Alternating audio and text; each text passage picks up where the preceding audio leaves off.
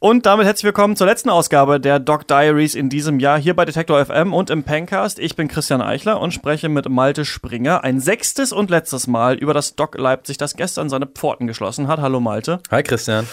Du warst ja äh, die letzten beiden Tage gar nicht auf dem Doc, sondern äh, auf dem Geburtstag daheim. Hast du das Doc vermisst in dieser Zeit? Nee, eigentlich gar nicht, muss ich sagen. Das liegt jetzt nicht unbedingt am Doc, aber ich hatte dann so mental schon abgeschlossen, weil das auch vorher schon feststand. Und äh, nach so einer Woche, die ja wirklich dann sehr voll war, weil wir beide auch ja noch nebenbei arbeiten, war es einfach super gut, ein Wochenende mal wirklich aus der Stadt zu fahren also, und quasi sein Handy auszulassen und einfach mal ein bisschen Family Time mit einzubauen äh, in seinen krassen Lifestyle. Mhm. Ich merke auf jeden Fall, dass jetzt, wo das Doc vorbei ist, es auch schon völlig aus meinem Kopf wieder raus ist. Das ist mhm. ganz komisch. Man war die letzten Tage jeden Tag im Kino, hat diese ja. roten Poster mit der Taube überall gesehen und jetzt ist es schon wieder, also, weil ich habe ist mir nämlich letztes Jahr schon aufgefallen, dass auf während das Doc läuft, dann Leute sagen, ja, den und den Film, den schaffe ich jetzt nicht, aber den gucke ich mir dann danach irgendwie mhm. an mit meinem Presseaccount und sowas. Und ja. letztes Jahr war es schon so, macht man dann nicht mehr. Also es, so ein Festival lebt auch von diesem Festival-Spirit. Finde ich auch. Und ich habe aber auf den letzten Tag auch nochmal richtig Bock bekommen. Also ich da mhm. hatte dann so eine kleine so ein kleines Tief und dachte mir so, okay, die ganzen Dokumentarfilme, jetzt reicht auch langsam. Dann habe ich aber die beiden äh, Gewinnerfilme, über die ich heute noch sprechen will, äh, gesehen. Und dann dachte ich mir, okay, nee, das äh, ist doch richtig gut und ich habe doch äh, wieder richtig Lust. Das war die Preisverleihung am ja. Äh, Samstagabend. Da wurden dann äh, die Gewinnerfilme ausgezeichnet, gibt unterschiedliche Preise. Ich werde nur über zwei sprechen, denn es war so, dass man am Sonntag dann ein paar der Gewinnerfilme nochmal sehen konnte und, oh Wunder, kein Film, den wir vorher gesehen haben, ja. hat irgendwas gekriegt. Also ähm, das ist ganz oft so, finde ich, dass jeder auch ja seine eigene Doc hat. Also man ja. sucht sich ein paar Filme raus, geht dann da rein, am Ende hat man Lico, A Romanian Story, Silent War. Okay, ich kann mich nicht mal mehr an den Text dazu erinnern, aber die haben jetzt mhm. äh, scheinbar gewonnen. Enttäuscht dich das ein bisschen? Ähm, ich weiß noch, wie wir ähm, äh, uns getroffen haben, noch vor der Doc und so 35 Trailer geguckt haben, um so eine kleine Vorauswahl zu treffen, in welche Filme wir gehen wollen. Und dann haben wir diesen Liku, The Romanian Story Trailer geguckt, beide uns angeguckt und so, nee, Nee, der nicht. Nein, wir, wir gehen in andere Filme. Was natürlich äh, jetzt sich gemein anhört und es geht da gar nicht so sehr um Vorurteile, sondern einfach, wenn du sehr viele Dokumentarfilme oder Trailer dazu guckst, dann guckst du auch, welcher hebt sich so ein bisschen ab und ähm, wie kriegt man auch eine gute Mischung rein. Und deswegen ist uns ähm, ja der quasi durch die Lappen gegangen, obwohl es ja natürlich schwer vorher ähm, zu sagen ist, wer da jetzt letztendlich gewinnt. Ähm, den würde ich dann vielleicht aber trotzdem nochmal nachholen. Für mich ist das so, wenn er so einen Preis hat, dann äh, wird es mir auch wieder schmackhaft gemacht eigentlich. Ja, dann ist man auf einmal wieder blöd und denkt sich, gut, ja. dann muss ja was dran sein. Dann muss er ja gut sein. Man will ja, ja auch in den Kreis der Eingeweihten dann rein, ja. dass man dann sagen kann, ja, ich kann, ich kann das dazu sagen, ja, ist ein bisschen überbewertet. Das würde ich auf jeden Fall sagen, aber ich, ähm, lass uns doch mal direkt zu dem kommen, dann ähm, spreche ich über diesen Film. Anna Dumitrescu ist die Regisseurin und war dann tatsächlich auch gestern noch in dem äh, Screening, in dem ich war, hat extra ihren ähm, Zug aufgeschoben, den sie schon ah, gebucht hatte, weil sie eben ja gewonnen hatte und dann dachte, okay, dann gibt's ja noch ein Screening und dann gucke ich mir nochmal die Reaktion des Publikums an. Ähm, in diesem Film Lico, A Romanian Story empfängt uns der 92-jährige Livio Kanter in äh, Rumänien, der wird äh, Lico genannt er erzählt das auch, weil seine Tante hieß Lika und dann mhm. war er gerade geboren und dann dachten sie, ach, die nennen ihn jetzt einfach Liko und fertig. und ähm, der empfängt uns bei sich zu Hause und der Film ist in Schwarz-Weiß gefilmt und der wohnt in so einem kleinen, hutzligen Häuschen und kocht sich seinen Tee selbst mit so einem Tauchsieder, äh, den ja. man einsteckt. Ähm, die ähm, Regisseurin fragt ihn irgendwann, was ist das überhaupt für ein Gerät? Und er so, was, das kennst du nicht? Und er, ja, zeigt ihr so ein bisschen sein Leben. Er backt irgendwelche äh, Croissants. Ich denke mhm. mal, es waren Pyrogi oder sowas, aber ah, die ja. Untertitel waren Croissants äh, filled with feta cheese. Ich, wahrscheinlich, weiß nicht, ob das das ist, was sie in Rumänien essen. Und er erzählt dann sein Leben einfach. Ja. Also er erzählt damals ähm, von der Vertreibung im Krieg, wie er noch versucht hat, einen Pferdekarren aus dem Nachbardorf zu holen, mhm. aber dann äh, wurde ihnen dieser Karren von Soldaten abgenommen, dann mussten sie mit den Eltern einfach nachts durch den Wald und durch den Regen und dann erzählt er, wie es war in der Zeit des Kommunismus, hat er als äh, Elektriker gearbeitet und wirklich diese riesigen Strommasten aufgebaut und irgendwie auch, glaube ich, den größten Strommast in Osteuropa oder so, da, wow. äh, da war er mit oben drauf und erzählt dann, dass das natürlich in der Planwirtschaft alles nicht so richtig funktioniert hat und man halt, er war immer draußen, aber man konnte halt bei Regen da nicht arbeiten und dann musste mhm. man auf einmal die ganze Arbeit wieder aufholen und hat dann irgendwie so 30 Stunden Schichten geschoben und sonst was. Und der Film ist sehr, sehr einfühlsam, ist in Schwarz-Weiß gefilmt ja. und ist eben eine Mischung aus seinen Erzählungen und dem Leben, das du von ihm siehst. Dazwischen geschnitten sind noch Fotos aus Fotoalben, die mhm. er hat. Mhm. Und man kommt diesem Mann sehr nah und es ist sehr bewegend, manche Sachen, die er erzählt. Also natürlich, wie ihm immer die Urlaube gefallen haben mit ja. seinen äh, Söhnen und seiner Frau. dann wie die Frau gestorben ist, deren letzte Worte, nämlich nachdem sie gelebt war und dann trotzdem noch mal was sagen konnte, waren Adios Muchachos. Das ist wirklich im Film, Stark. man will fast lachen. Ja. Aber es ist also wirklich auch, das ist nicht übersetzt gewesen oder sowas. Ne? Einfach so, sie hat dann ihn nochmal angeguckt und gesagt, Adios Muchachos und ist ja. dann ähm, gestorben und irgendwann erzählt er dann, dass er wirklich der Letzte ist, von allen, mit denen er sein Leben mal gelebt hat, ja. der noch lebt, so ungefähr, ne? Also, mm, außer vielleicht die Enkel, aber alle Freunde, mhm. alle Bekannten mhm. und so, die sind alle tot. Er ist der letzte, einzige Typ, der noch da ist. Ja. Der qualmt, der trinkt. Es ja. ist auch irgendwie witzig. Und ähm, die Regisseurin meinte wahrscheinlich, weil er äh, so lange draußen gearbeitet hat, sein ganzes Leben mhm. lang. Und das ist sehr einfühlsam und das ist auch sehr schön und man lernt ihn wirklich gut kennen. So weit, dass man irgendwann denkt, ah Mann, ich müsste auch mal wieder meinen Opa anrufen oder ich müsste eigentlich auch mal wieder ja. ähm, mit jemandem sprechen. Bei mir ist es zum Beispiel der Fall, dass mein Opa ist äh, in diesem Jahr gestorben und es war der mhm. ähm, einzige, den ich noch hatte. Also bei mir geht das gar nicht mehr. Und ich fand auch die Geschichten, die er erzählt hat, die ähneln sich auch mit den Geschichten, die ich schon mal von meinen Großeltern erzählt bekommen habe. Ja. Ich finde, das ist die Stärke des Films. Das macht es aber auch, wenn ich es kritisch sagen will, ein bisschen beliebig. Also mhm das ist jetzt nicht die großartigste, es ist nicht wie dieser eine Typ in diesem Kurzfilm, den wir gesehen haben, der mit diesem Floß da über ja. den äh, Pazifik gesegelt ist. Das ist jetzt eine größere Leistung gewesen. Mhm. Das ist eigentlich ein ganz normaler Mensch und das ist auch schön und das ist einfühlsam. Aber, also die eine Konsequenz, wenn etwas einen Preis hat, wie du gerade gesagt hast, ist, dann wird es interessanter. Aber wenn man es ja. dann sieht und es dann nicht so ja. bewegend ist, dann denkt man sich, okay, weiß ich nicht, ob das jetzt der beste ähm, lange mhm. Dokumentarfilm war, der auf dem Doc Leipzig äh, gelaufen ist. Ja. Adios, Muchachos. Vielleicht äh, die besten letzten Worte nach Tschüss, ihr Trottel. genau. Ich glaube auch. Ähm, trotzdem kann man sich den Film äh, gut angucken. Ich bezweifle, dass er in die deutschen Kinos kommen mhm. wird, aber ähm, wenn man mal die Chance hat, sich Lico, A Romanian Story anzuschauen, sollte man das auf jeden Fall tun. Es gab noch andere äh, Gewinner, die ich nicht gesehen habe. Das Wilde Herz, das ist äh, diese Dokumentation über feine Sahne Fischfilet und den Sänger. Ah, ja, der hat richtig abgeräumt, der Film. Vier ne? Preise gewonnen. Verrückt. Ähm, ja. ja, unfassbar. Ähm, ich tippe mal, der kriegt einen Wide Release in Deutschland, also wird jo. man den wahrscheinlich noch mal anschauen können. Soll sehr, sehr toll sein. Und dann noch ähm, ein paar Kurzanimationsfilme ging es um eine, die, glaube ich, über die Haare ihrer krebskranken Mutter einen Film gemacht hat. Ähm, mhm. Da habe ich dann erfahren, dass die gar nicht wusste, dass sie diesen Preis kriegt und sie haben es ihr auch nicht gesagt, sondern sie haben nur die Mutter angerufen und sie dann trotzdem irgendwie noch auf die Doc bekommen und hat sie ah, erst hier erfahren und so. Also ja. ähm, ganz cool, aber ich fand eben interessant, äh, keiner der Filme, den wir auf jeden Fall ja. äh, gesehen haben, hat da abgeräumt. Bevor ich zum nächsten Film komme, würde ich aber gerne nochmal mit dir ähm, zwischendurch, damit ich jetzt hier nicht nur die ganze Zeit einen Monolog halte, nochmal ähm, darüber reden, über das Thema Langeweile mhm. im Doc. Ich möchte das mal offen ansprechen, denn es ja. ist so, ich glaube, wir sind beide manchmal ähnliche Filmgucker. Mhm. Bei uns muss, glaube ich, was passieren im Film, damit wir wirklich unterhalten sind. Ob man immer unterhalten werden muss vom Film, ist nochmal eine andere Frage. Aber ich habe ja. auch auf diesem Doc jetzt gemerkt, ich brauche oft entweder Bewegung der Kamera mhm. Oder eine Erzählung. Also ich merke zum Beispiel Betrug, den wir gesehen haben, hat sich ja. die Kamera gar nicht bewegt, aber die Geschichte war interessant und ich musste mir meinen Teil dazu denken. Mhm. Ich finde es auch in Ordnung, wenn stille Einstellungen gewählt werden, um eine Stimmung zu erzeugen, aber ich merke oft, ich werde hibbelig, wenn das ja. zu viel passiert. Ging dir das auch so? Hm, ich muss sagen, jetzt in dieser Woche eigentlich nicht, bis vielleicht auf den Freitagabend, aber nur, weil ich da auch mental eigentlich schon im Zug saß. Und dann, dann mhm. war es 23.30 und dann bin ich ein bisschen früher rausgegangen aus dem letzten Film.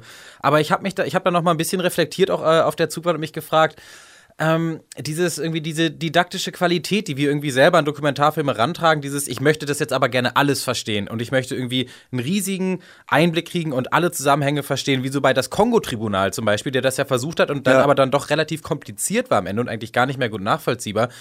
Ist das nötig oder reicht mir eben das Erleben an sich und reicht mir das einfach zu sehen, wie Leute einfach sind. Natürlich muss es immer vielleicht einen Aufhänger geben. Der Mensch ist sehr alt, der Mensch ist krank, der Mensch interessiert sich für Barebacking, ja. Die Frau ist Bodybuilderin, äh, die Frau ist Gewichtheberin geworden in ihren 50ern. Das äh, natürlich ist ein Aufhänger wichtig, aber ich glaube, dieses einfach dieses Abbild des Lebens dieser Person, das reicht eigentlich. Ähm, aber trotzdem ähm, hätte ich mir vielleicht, ja, was Bewegung angeht, hätte ich mir, glaube ich, einfach mehr gewünscht. Denn du, wir haben es ja gerade im Vorgespräch schon gesagt, es ist dann oft sehr ähm, Mensch im Raum und Kamera steht daneben. Ja. Ne? Das ist manchmal tatsächlich mhm. der Fall, aber es stimmt schon, manchmal haben die Filme etwas so Meditatives, Meditatives dass ja. man dann doch auch drin ist und das ist bei Lico auch auf jeden Fall mhm. auch der Fall. Also ich habe wirklich das Gefühl, ich habe einen Menschen kennengelernt, den hätte ich sonst nie getroffen und ja. dass ich danach sagen kann, er weist Parallelen auf zu meinem eigenen Großvater, ja. zeigt ja schon eigentlich, dass ich Klar. was Neues mhm. gelernt habe. Und das ist der eine Punkt, über den ich mit dir reden wollte. Den mhm. nächsten möchte ich beim nächsten Film jetzt ansprechen und ja. das ist wir haben gerade schon gesagt, wir haben am Anfang diese ganzen Trailer geschaut, man mhm. liest sich das Programm durch. Klar, ja, ja. also es zeigt schon so ein bisschen, man tritt mal eine Tür auf, so zum Doc Leipzig und guckt sich ein paar Filme an. Andere mhm. Freunde von einem wissen gar nicht, was das ist. Aber dann merkt man, die Welt ist wirklich riesig des Docs. Ja. Und es gibt so viele Filme und wie soll man eigentlich auswählen, was man guckt? Irgendwie. Mhm. Man kann sich auch nicht ewig mit der Filmografie von jedem dieser Regisseure äh, befassen oder jeden Trailer gucken. Mhm. Und dann denkt man sich ja manchmal, das klingt ganz interessant, das schaue ich mir an. Okay, das klingt ganz weird, das gucke ich mir trotzdem an. und da ist bei mir, mir aber diesmal wieder aufgefallen, was im letzten Jahr auch der Fall war, dass ich mich, glaube ich, um schwierige Themen ein bisschen drücke auch. Mhm. Also wenn es zu viel Krieg ist, wenn dieses Thema Vergewaltigung ist, ja. manchmal auch wenn es Gender-Debatten sind, manchmal denke ich mir dann so, ach komm, das habe ich schon mal irgendwo gesehen, das mhm. muss ich mir jetzt nicht unbedingt noch in einem Film geben. Und das ist, glaube ich, ein eklatanter Fehler, den man manchmal macht. Denn das mhm. sind manchmal, glaube ich, Themen, mit denen man sich auch konfrontieren sollte. Hast du auch das Gefühl, dass du dich manchmal so ein bisschen versuchst zu drücken vor manchen Themen? Ich glaube schon, oder zumindest will man sich nicht äh, zu viel aufbürden. Man will nicht jeden Film ähm, äh, gucken, der die ganz schwierigen Themen behandelt. Ich bin froh, wenn ich zwischendurch ne, was Leichteres auch mal gucke. Ähm, aber klar, ich glaube, was dann dabei rausgekommen ist, ist, dass wir viele Filme gesehen haben, die sich irgendwie unter diesem Schlagwort einfühlsames Porträt beschreiben lassen ja. und aber nicht unbedingt die ganz politisch relevanten, die ganz abgefuckten, die so am, am Rande des Spektrums, diese Filme, die haben wir, da haben wir uns irgendwie nicht so richtig reinge, nicht reingewagt, aber ja, irgendwie ist es dazu nicht gekommen und äh, das ist vielleicht auch wirklich ein Fehler, aber ich glaube, es liegt auch an der Masse der Filme, die du dir insgesamt gibst. Ich glaube, so acht bis zehn äh, auf eine Woche oder vielleicht zwölf mhm. ist gut und dann darf auch mal was Schwieriges dabei sein. Ich fand den nach der Zukunft zum Beispiel, der hat schon noch äh, auch ein paar Tage später äh, noch äh, in meinen Gedanken gekreist, auf jeden Fall. Ähm, aber ja. Was, wie wollte ich das beenden? Ich habe meinen Satzanfang vergessen. Egal, ich mache einfach weiter, denn ich habe ja einen solcher schwierigen Filme dann doch gesehen, und zwar Silent War, denn der wurde ausgezeichnet mit dem Filmpreis Leipziger Ring das äh, von der Stiftung äh, Friedliche Revolution. Mhm. Und dieser Preis würdigt ähm, Filme, die ein besonders bürgerschaftliches Engagement für Demokratie und die Menschenrechte mhm. ähm, zeigen. Und da haben sie den richtigen Film gewählt, würde ja. ich sagen. In Silent War, da berichten syrische Frauen von Verbrechen, die gegen sie begangen wurden im syrischen Bürgerkrieg, für die es fast keine Worte gibt und für die es sogar, sagen sie selbst im Film, auch ähm, auf Arabisch nicht so wirkliche Worte gibt manchmal. Ja. Nämlich, äh, die berichten über Vergewaltigung. Und erst zeigt der Film Bilder, die man noch gar nicht richtig ausmachen kann. Also wir sehen irgendwelche Lichter, wir sehen mal ein Stacheldraht, wir sehen mal irgendein zerfetztes Stück Stoff. Mhm. Und dabei berichten Frauen aus dem Off, wie sie entführt worden sind, wie sie in Gefängnisse gesteckt wurden und wie sie dann vergewaltigt wurden oder wie sie zusehen mussten, wie Freundinnen von ihnen vergewaltigt wurden. Ja. Und das alleine ist schon unfassbar bedrückend. Also das kann man sich, glaube ich, vorstellen. Ähm, das ist was, wovor man vielleicht auch Augen und Ohren lieber verschließen möchte. Aber der Film konfrontiert einem damit. Am Anfang ist die Schilderung auch noch nicht so sonderlich blutig, sondern mhm. es wird einfach nur erzählt, was passiert ist.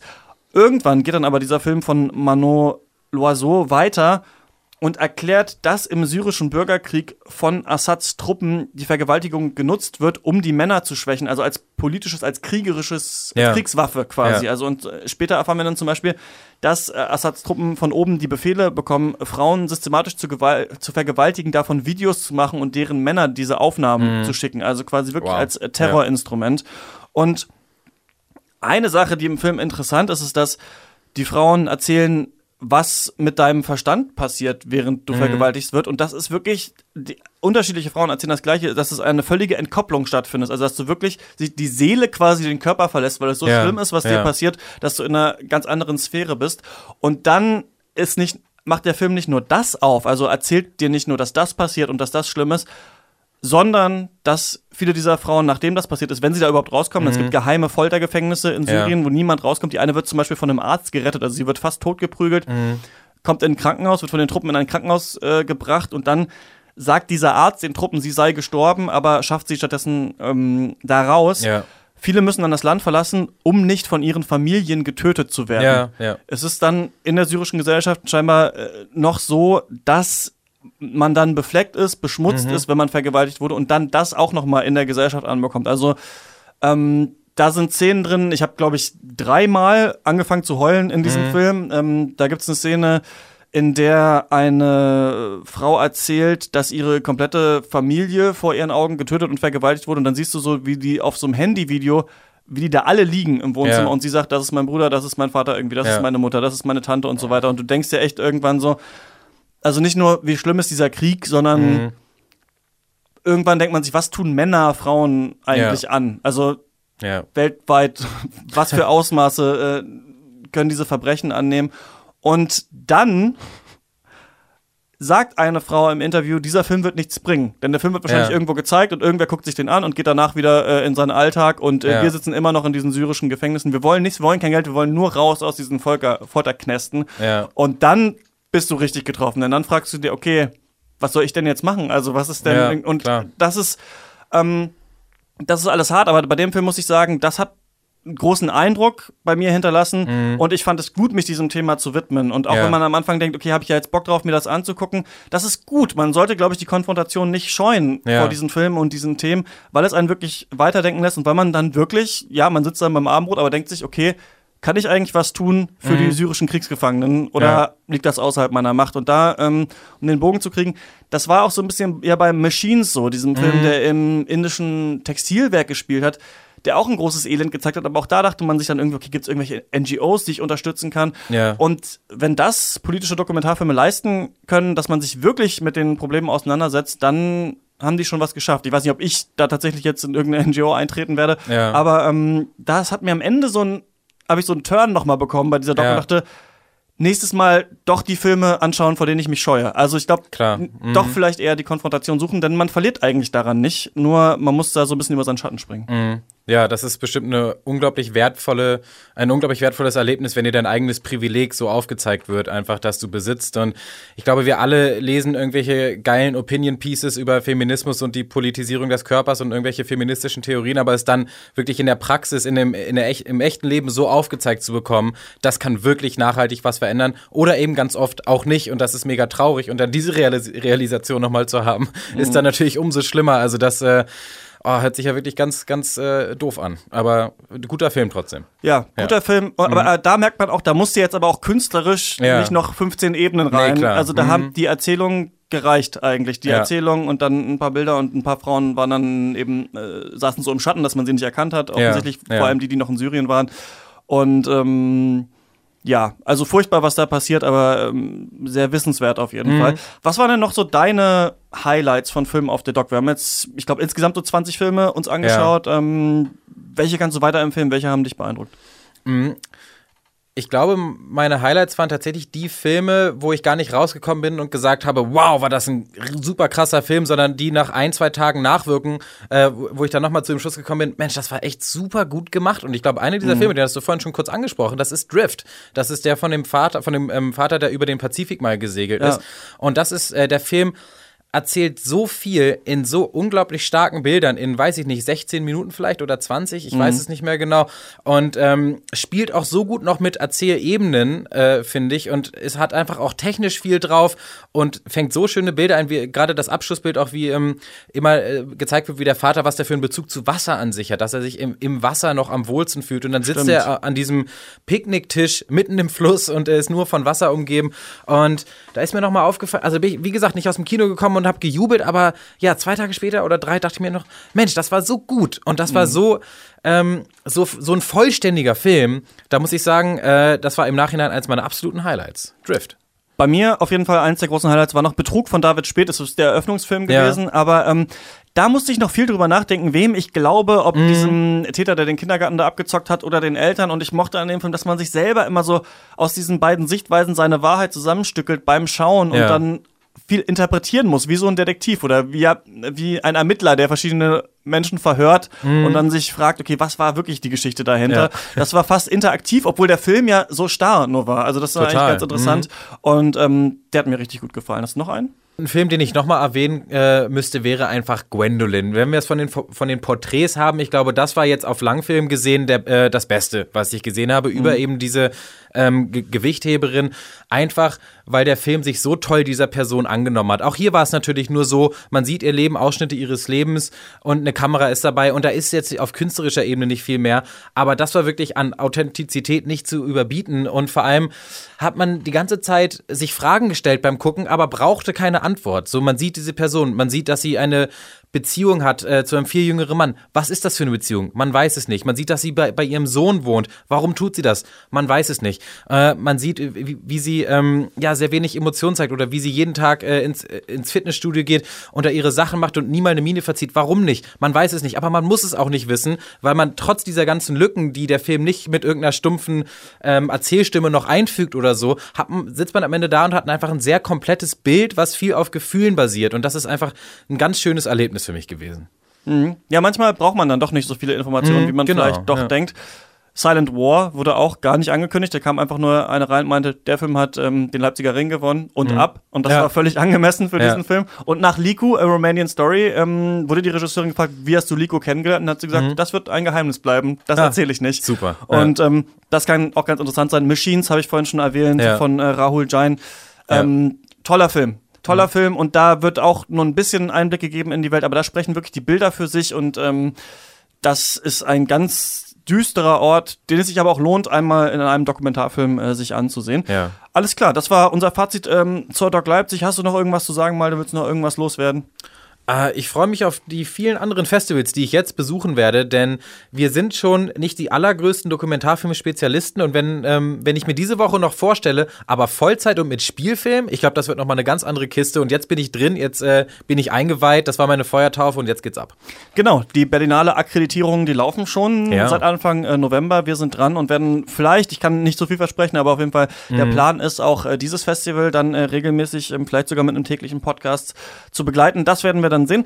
Das war unser Eindruck äh, zur Doc Leipzig. Ähm, wenn Sie das jetzt gehört haben, dann ähm, können Sie gerne sogar mir persönlich oder ihr könnt das äh, eine E-Mail schreiben, christian.eichler.detektor.fm. Würde mich interessieren, ob man das weitermachen soll oder ähm, welche Filme ihr zum Beispiel gesehen habt. Ähm, und ansonsten, falls ihr daran gefallen gefunden habt, Malte und mich über Filme reden zu hören, dann ähm, sei euch auch der Pencast empfohlen. Das ist unser wöchentlicher Filmpodcast, ja. den wir sonst machen. Und da kommt dann schon äh, nächsten Sonntag dann eine neue Ausgabe. Ähm, die Themen stehen noch nicht genau fest, aber man findet uns zum Beispiel auf Facebook. Da heißen wir Pencast. Das war's von den Doc Diaries. Danke, Malte. Ja, bitte.